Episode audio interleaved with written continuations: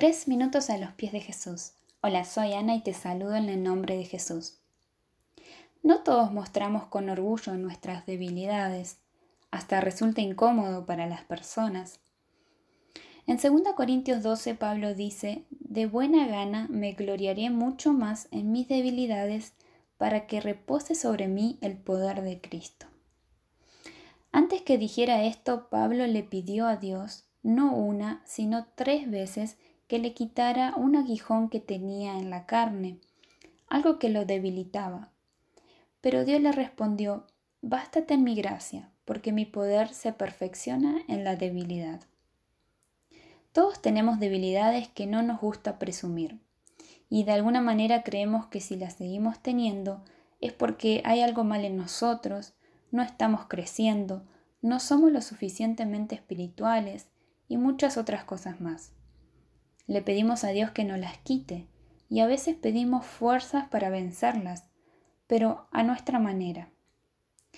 En realidad son estas mismas debilidades las que nos harán fuertes, pero no es la clase de fuerza que este mundo define y no necesariamente nos hacen fuertes para que éstas desaparezcan.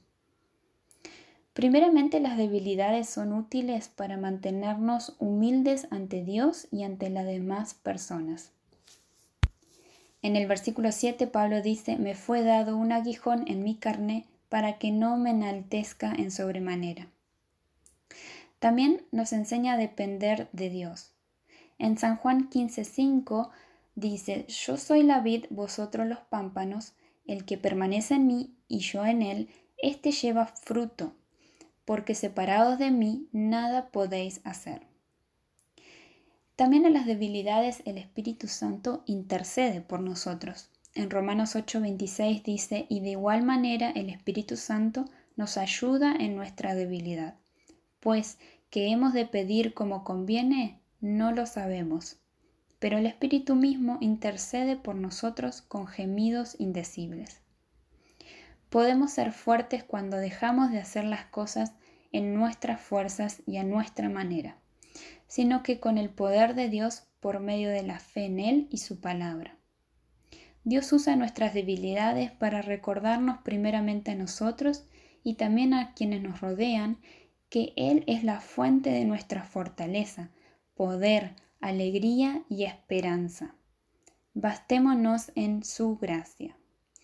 ¿Y tú qué piensas de esto? Nos gustaría escuchar tu testimonio u opinión nos los puede dejar en iglesialatina.com. Que el Señor te bendiga.